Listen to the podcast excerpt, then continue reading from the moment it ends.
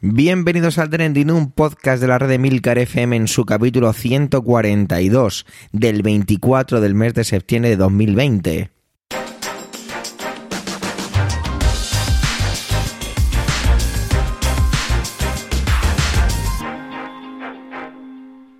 Trending es un podcast sobre lo que pasa, sobre lo que ocurre, sobre las noticias que pueblan las redes sociales. Todo ello con opinión y siempre con ánimo de compartir. Por ello somos varias voces, aunque yo, Javier Soler, haga de presentador. Trending es tu podcast de noticias semanal. Adelante. Entro otoño, pero la verdad es que yo no me he enterado muy bien. Esa sensación de un septiembre siempre muy largo, pero muy rápido también. Y tengo que empezar diciendo que si me escucháis un poco raro, queridos oyentes, es porque he cambiado lugar de grabación de manera pues un poquito es, casi espontánea, entonces disculpad si el sonido no es tan bueno como suele serlo o diferente.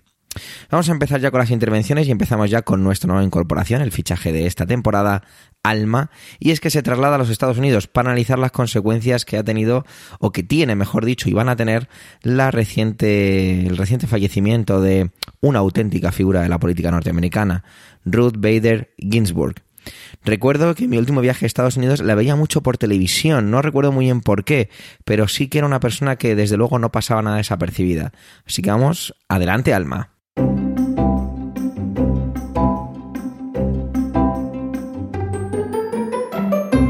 Buenos días, buenas tardes, buenas noches. Hoy desde un rinconcito del sur vengo a hablarte de la figura de Ruth Bader Ginsburg, magistrada de la Corte Suprema de Justicia de Estados Unidos, que falleció a finales de la pasada semana.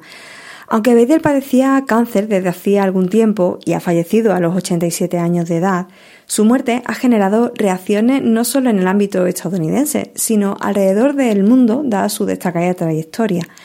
Era tan célebre como una actriz o una estrella de rock. No en vano era conocida con el apodo de Notorious RBG y su trabajo como abogada y como jueza fue esencial para el avance de los derechos de las mujeres estadounidenses.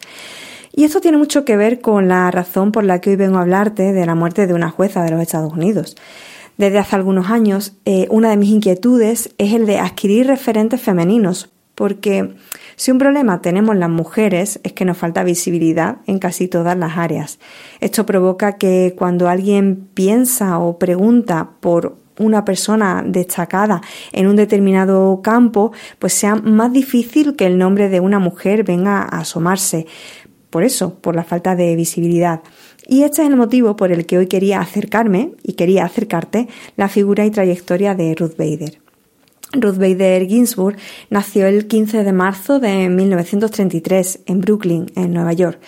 Como abogada consiguió que en el año 1971 la Corte Suprema de Estados Unidos dictaminara por primera vez que tratar a una mujer de un modo diferente a un hombre era ilegal y además violaba la Constitución. Fue en el caso Reed contra Reed, en el que los padres de un joven fallecido se disputaban su herencia. Un año más tarde, en 1972, fundó la sección de derechos de la mujer de la Unión Estadounidense por las Libertades Civiles, una organización desde la que luchó por la igualdad legal entre mujeres y hombres. Bader comenzó su carrera judicial como magistrada en el año 1980 y apenas 13 años más tarde, en 1993, fue nombrada jueza del Tribunal Supremo por el expresidente Bill Clinton. Solo una mujer, Sandra Day O'Connor, lo había conseguido antes. De talla menuda y espíritu fuerte, fue bastante combativa y sus opiniones solían ser muy controvertidas. Votó a favor del aborto y de los derechos de los homosexuales, oponiéndose con su voto a la pena de muerte. Destacó por sus dictámenes altamente elaborados, con frases muy directas y poca jerga jurídica, y en su trayectoria por la Corte Suprema emitió en torno a 200 opiniones que fueron adoptadas por la mayoría de los miembros. Pero si polémica fue su figura, Malo ha sido su fallecimiento, ya que su muerte se produce a solo seis semanas de las elecciones presidenciales de Estados Unidos. Y recordemos que es el presidente el que tiene potestad para nominar a la persona que reemplazará a Biden.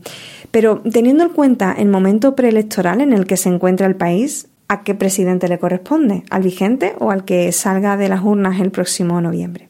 Bueno, pues por supuesto Donald Trump ya ha anunciado que nominará ante el Senado a su candidato, mientras que su oponente Joe Biden pues insiste en que es el pueblo de Estados Unidos, eh, bueno, que está a la espera de reelegir presidente y que será el que salga de esas urnas quien deba elegir al nuevo miembro de la Corte Suprema.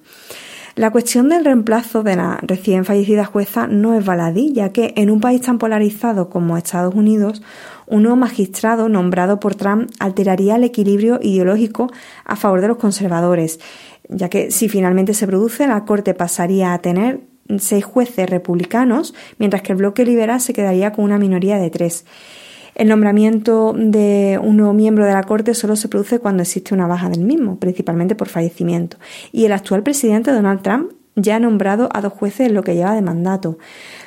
Eh, como decimos, una cuestión muy relevante porque sobre la mesa hay además asuntos de gran calado, que van desde el aborto y los derechos de la comunidad LGTBI hasta la libertad religiosa y la reglamentación ambiental.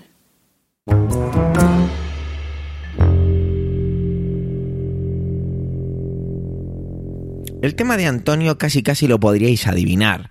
Si está haciendo un podcast que se llama Oficina 19 sobre el teletrabajo y el martes se aprobaba la legislación sobre el mismo, pues es casi blanco y en botella, ¿no? Así que adelante Antonio.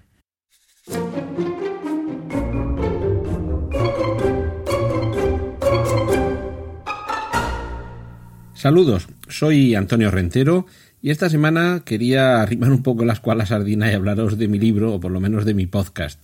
Y sabéis que en ocasiones, eh, si bien tengo aquí en Emilcar FM el podcast preestreno de cine, el podcast Vigilantes dedicado a la serie Watchmen, o el podcast Excelsior dedicado a los cómics, muy rara vez os he hablado de cine, de series o de cómics.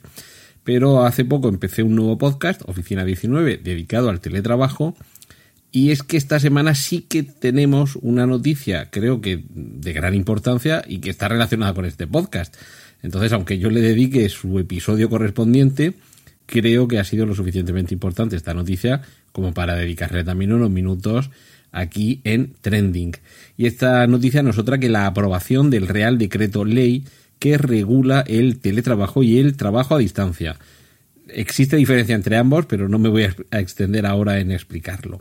Básicamente decir que con carencias, porque las tiene, esto es evidente, y algunas importantes, pero creo que sí era necesario que hubiera una legislación que cubriera esta parcela tan relevante, tan importante y tan decisiva en los últimos meses hasta el punto de que un porcentaje muy elevado de la población ha pasado a, desarrollar el teletrabajo como fórmula habitual, eh, cotidiana y en algunos casos quizá definitiva y en otros deseando que se terminara esa posibilidad de, como digo, forma de desarrollar sus labores profesionales.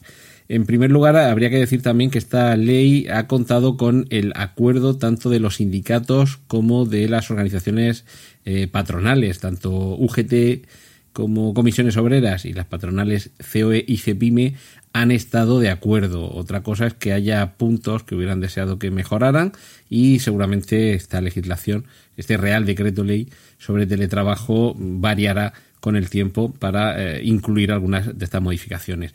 Voy a tratar de resumiros, no me quiero extender mucho, de verdad, y si no riáis, eh, voy a tratar de resumiros algunos de los puntos más importantes de este Real Decreto Ley. Antes aquí en Trending citábamos un tuit de, o algunos tweets que tuvieran que ver con la noticia de la que hablábamos o con el asunto que tratábamos. Y en este caso lo que voy a hacer es seguir un poco el, hilo de tweets de la propia ministra de Trabajo, de Yolanda Díaz, porque siendo muy criticable por otras eh, eh, cuestiones o incluso por esta, lo cierto es que en el, en el tuit que, publicó este, este martes, cuando se aprobó este Real Decreto Legislativo sobre el teletrabajo, lo explicaba bastante bien. De hecho, el nombre, estoy refiriéndome a teletrabajo, aunque el nombre es Real Decreto Ley de Trabajo a Distancia, porque ya digo que hay distintas formas de entender, distintas fórmulas de trabajar desde eh, otro lugar que no sea la oficina. En primer lugar, y yo creo que es el, sin duda uno de los puntos más importantes, es el llamado derecho a la dotación de medios e, y equipos que garantiza el derecho a que se abone y se compensen los gastos por parte de la empresa, es decir, el trabajador no va a asumir ningún gasto relacionado con equipos, herramientas y medios vinculados al desarrollo de su actividad laboral, lo cual es que tampoco podía ser de otra forma, porque uno de los principios esenciales al trabajo, a la ajenidad, es decir, a, que no seas un autónomo y estés trabajando en beneficio propio, sino que estés trabajando por cuenta ajena, es que los medios de producción no son tuyos. Es eh, el empleador, es la empresa eh, quien debe suministrarlos. Y aquí estamos hablando de teléfonos móviles, de ordenadores, que es lo más habitual, pero si necesitaras una maquinaria concreta o no sé si ya incluso una silla o una mesa o una impresora un escáner, en fin, cualquier tipo de dispositivo de este tipo, eh, perdón, cualquier tipo de dispositivo de esta naturaleza, si está vinculado a tu puesto de trabajo, te lo debe proporcionar tu empleador. También se recoge algo que ya estaba reconocido, pero aquí se ha hecho de una forma expresa, el derecho a la desconexión digital y a un horario adecuado. Habrá unos mecanismos, unas herramientas, unas plataformas, unos programas, en fin, cada uno se podrá organizar a su manera, que recojan cuándo comienza y cuándo acaba la jornada de trabajo, así como el tiempo de activación de los equipos, garantizando que hay una flexibilidad de horario y garantizando que el trabajador va a tener un derecho a la desconexión digital fuera de su horario de trabajo. Es decir, que si tu horario de trabajo es, pongamos, de 9 a 2 y de 5 a 8, si a las 8 y media te llega una llamada o un correo electrónico, tienes derecho a ignorarlo porque no estás en horario de trabajo. Por cierto, mm, yo creo que esto es quizá casi más importante de todo, quizá debería haberlo comentado al principio, pero estoy siguiendo este hilo de tweets de la ministra de Trabajo, Yolanda Díaz. Aquí aparece el elemento de la voluntariedad del trabajo a distancia. Tiene que surgir del acuerdo entre el trabajador y la empresa firmándose un acuerdo concreto de trabajo con las condiciones por escrito en las que deberá desarrollarse este teletrabajo, este trabajo a distancia. Y derivado también de esta naturaleza que no debe separarse de lo que es el trabajo en sí, ya sabéis que algunos somos, como dice eh, Mick Rocamora, que ¿por qué lo llaman teletrabajo si es simplemente trabajo? y eh, se recoge también este Real Decreto Legislativo el derecho a la igualdad de trato, la conciliación y la corresponsabilidad gozando el trabajo a distancia de los mismos derechos de, eh, que goza el trabajo presencial, por supuesto, evitando cualquier tipo de discriminación por razón de género. Y eh, también derivado de esta diferencia de naturaleza, lo que no debería mm, suceder es que haya algún tipo de perjuicio para el teletrabajador. Por tanto, se garantiza la estabilidad del puesto de trabajo y no tendrá cabida un despido objetivo por las dificultades para el desarrollo del trabajo a distancia. Aquí el problema, y esto ya quizá casi sería para comentarlo en una parte, es la adaptación. En esto algunos estamos aquí trabajando en ayudar a los demás a que se adapten a, esta nueva realidad que para muchos ya lleva meses o incluso años o décadas eh, implantada, pero sí que es cierto que aquí hay una serie de fricciones que hay que superar, pero en ningún caso se deben convertir en un obstáculo para que el puesto de trabajo siga desempeñándose y que el contrato siga vigente. Por cierto, la decisión para trabajar a distancia será reversible tanto para la empresa como para el trabajador. Es decir, que esto mm, cualquiera de los dos en cualquier momento se puede volver atrás, bien porque varíen las circunstancias o bien porque no haya una facilidad para adaptarse, por supuesto. Y, básicamente yo creo que con esto eh, quedaría todo. Hay una serie de, derechos que quedan recogidos en este Real Decreto Legislativo. Derecho a labor y compensación de gastos, horario flexible, desconexión digital, eh, derecho a la formación y promoción profesional, es decir, el hecho de ser teletrabajador no debería de quebrar ni de interrumpir el, normal desarrollo de la carrera profesional. Derecho a la dotación o mantenimiento de medios, equipos y herramientas, que esto me parece esencial porque hasta hace poco estaba casi en duda quién era quien tenía que pagar esto y ya entraremos en otro momento en la discusión de si el trabajo, si la empresa me paga el ordenador, me tiene que pagar también el consumo eléctrico. Esto yo creo que más que discutible lo que es es eh, matizable en cuanto al porcentaje de la factura. Pero bueno, ya digo, todo esto es una casuística eh, sujeta a posterior desarrollo. Y por supuesto, derecho a, prevención de riesgos laborales, a representación colectiva y a la estabilidad en el puesto de trabajo. Es decir, el teletrabajador tiene los mismos derechos que el trabajador, entre comillas, normal que teníamos hasta ahora.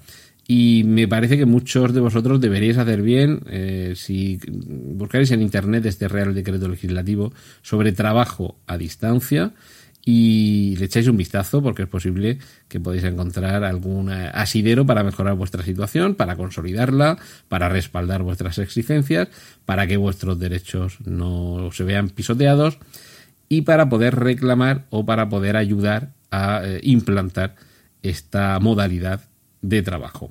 Y para todo lo demás, en Oficina 19 aquí en Emilcar FM, si me permitís un poquito de autobombo. Y eso es todo lo que quería compartir esta semana con vosotros. Os dejo con los contenidos del resto de mis compañeros aquí en Trending. Un saludo de Antonio Renteno.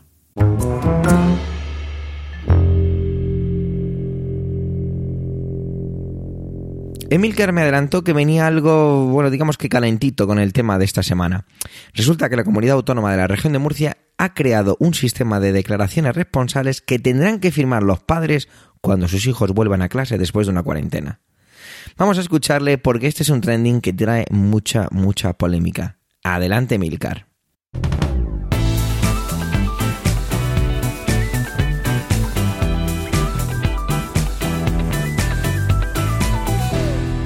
Tenía ya pensado mi tema para, para este capítulo de Trending, un tema de los habituales que yo suelo tratar, de cuestiones, pues no sé, de política internacional, de esto, del otro, de lo más, más allá. Ya sabéis que poco a poco los que participamos en Trending nos solemos ir encasillando. Cuando me ha llegado un email un email eh, de, del colegio, del colegio donde van mis hijos, un colegio público aquí en, en Murcia. Y eso me ha hecho cambiar el tema. Y voy a hablar, evidentemente, pues, de la gestión eh, que están haciendo, que se está haciendo con la vuelta al cole en estos tiempos de pandemia. Ya sé que es un tema muy manido, ya sé que hay compañeros en trending que se dedican profesionalmente a eso y que pueden hablar desde otra perspectiva, pero hay momentos en los que esto te sale de dentro, ¿no? El email dice así, estimados familias, les enviamos información de la Consejería de Salud, Educación y Cultura para saber cómo actuar en caso de síntomas compatibles con COVID-19. Asimismo, les adjuntamos el modelo de declaración jurada que debe ser presentado en el centro, en caso de vuelta al cole después de aislamiento por haber sido contacto estrecho de un caso y modelo de declaración responsable de valoración clínica en caso de haber presentado síntomas compatibles. Lo primero es, ¿qué? ¿Cómo que declaración responsable? ¿Esto qué es? Bueno, esto ya os lo digo. Esto es un invento, la declaración responsable de muchísimas administraciones, generalmente locales o regionales, para saltarse todos los procedimientos que incluyen un montón de garantías y darle al solicitante lo que está pidiendo. Generalmente licencias de apertura, licencias de obra, aprobación de planes urbanísticos, cosa con molla y esta vez pues también nos lo van a aplicar a los papás. Bueno, eh, la información sobre cómo actuar ante síntomas del COVID pues es el típico PDF con colores y animaciones. ¿Qué hacer? Contactar con el 112, llamar no sé cuántos, estarse aislado. Si tiene PCR negativa, dice cuando la situación, eh, vuelta al centro escolar cuando la situación clínica que provocó la sospecha lo permita, con declaración jurada en modelo que proporcionará el centro educativo. Oh, esto ya es lo raro, ¿no? Mm, esto es como un poco extraño. No es necesario cuarentena en convivientes, ni en grupo de convivencia estable o clase. No es necesario PCR a convivientes, ni a grupo de convivencia estable o clase. Ya sabéis que eh, en esta semana las comunidades autónomas y, la, y el Ministerio de Justicia han llegado a ciertos acuerdos para intentar hacer esto más liviano, para intentar hacerlo más cumplible ¿Vale? Es decir, en vez de obligar a la gente a cumplir lo que tiene que hacer, vamos a bajar los requerimientos para que mm, la gente pueda hacer lo que les estamos pidiendo, que en definitiva es menos. Es decir, la historia de nuestro sistema educativo y de tantas cosas en nuestro país durante muchísimos años. Pues aquí tenemos todas estas instrucciones y todas estas cosas, pero en vez de leérmelo, me voy directamente a las declaraciones responsables. Y la primera dice, declaración responsable de cumplimiento de aislamiento y cuarentena. Es decir, cuando mi hijo vuelve, ¿vale? Yo tengo que hacer una declaración responsable en la que digo que desde el momento de indicación del aislamiento ha seguido las instrucciones y ha cumplido los días de cuarentena. 10 días, ya sabéis, por aquí 10-14, porque todavía seguramente el que hizo el PDF no tenía la cosa muy clara cómo iba a quedar, ¿vale? Y aquí es donde yo tengo que decir que a mi hijo se le mm, ha sido considerado caso o contacto estrecho eh, con un caso positivo, tachar lo que proceda desde el día fulano. Y yo declaro cuando lo llevo al colegio que mi niño ha hecho la cuarentena, ¿vale? Y que además actualmente se encuentra asintomático. O sea, no que está libre, evidentemente porque no ha tenido que hacer PCR, sino que está asintomático. Digo, bueno, esto es una cosa un poco rara, pero es que la que viene es todavía peor, ¿vale? Declaración responsable de valoración clínica. Yo otra vez, o mi señora esposa, o mi señor esposo, o cualquiera de los dos padres, tutores o lo que sea, dice que he sido informado de que no debo traer a mi hijo al cole con, con síntomas, que ha presentado síntomas compatibles los días anteriores, y que tras la evaluación del cuadro clínico se nos ha informado que se descarta que los síntomas se deban a infección por SARS-CoV-2 y que ahora mismo está sintomático. Es decir, que lo lleva al lo he llevado, se ha puesto malo, lo lleva al médico porque estaba tosiendo y me ha dicho que no, que eso no era coronavirus, sino que era otra historia. Entonces yo declaro que el médico me ha dicho eso. Y lo firmo y lo entrego en el cole junto con el niño. Y ya el tercero, porque aquí no se dejan cabos sueltos, es la declaración responsable de hermanos, ¿vale? Que he sido informado que no debo traer a mi hijo eh, conviviente, hermano, eh, a mi hijo por ser hermano de un niño con síntomas compatibles, que el hermano ha presentado síntomas compatibles en los días anteriores y que he procedido lo indicado y que efectivamente me han dicho que se descarta que esos síntomas sean del coronavirus. Esta es la forma que tenemos en Murcia de ahorrarnos los rastreadores y de ahorrárnoslo todo, ¿vale? Poniendo a los papás a hacer declaraciones responsables. Y a mí no me preocupa hacer declaraciones responsables, porque yo soy responsable de lo que declaro. Es decir, yo no voy a firmar nada de toda esta vaina ¿eh? ¿De acuerdo? Si mis hijos no cumplen con esas historias porque yo soy responsable. El problema está en aquellas personas que no son responsables o que tienen presiones para no ser responsables. Es que me tengo que quedar en casa, querido jefe, porque tengo a mi hijo no sé cuánto. No, no, no, no me cuentes historias. Tú firma la declaración responsable y lo llevas. ¿Vale? Que para eso ya me he asegurado yo que mis colegas del gobierno han hecho lo de la declaración responsables, para que tú la puedas firmar, llevarlo al escrito como esté y venirte aquí a trabajar, que es lo que tienes que hacer. Eso es lo que ocurre al final con las declaraciones responsables. Es decir, un poco, digamos, cerrar el círculo. ¿Vale? Y en estos momentos voy a terminar aquí mi intervención porque me estoy dando cuenta de que me están subiendo las pulsaciones, no porque me lo diga el Apple porque ahora mismo está cargando el pobre, pero voy a empezar a decir eh, inconveniencias y voy a, decir, a empezar a decir cosas que seguramente van más allá de la mera manifestación de la opinión pública. Pero mm, dicho esto, seguramente que os imagináis lo que seguiría soltando por mi boca si esta sección continuara.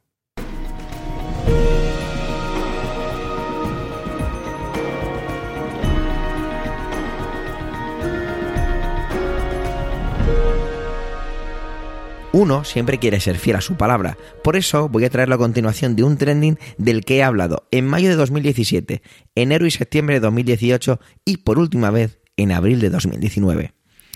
Algunos que tengan una memoria impresionante eh, quizás se atrevan a adivinar y si no, pues evidentemente lo digo ya y es que vuelve a ser noticia y vuelvo a traer aquí a trending la figura del ciberactivista Julian Assange.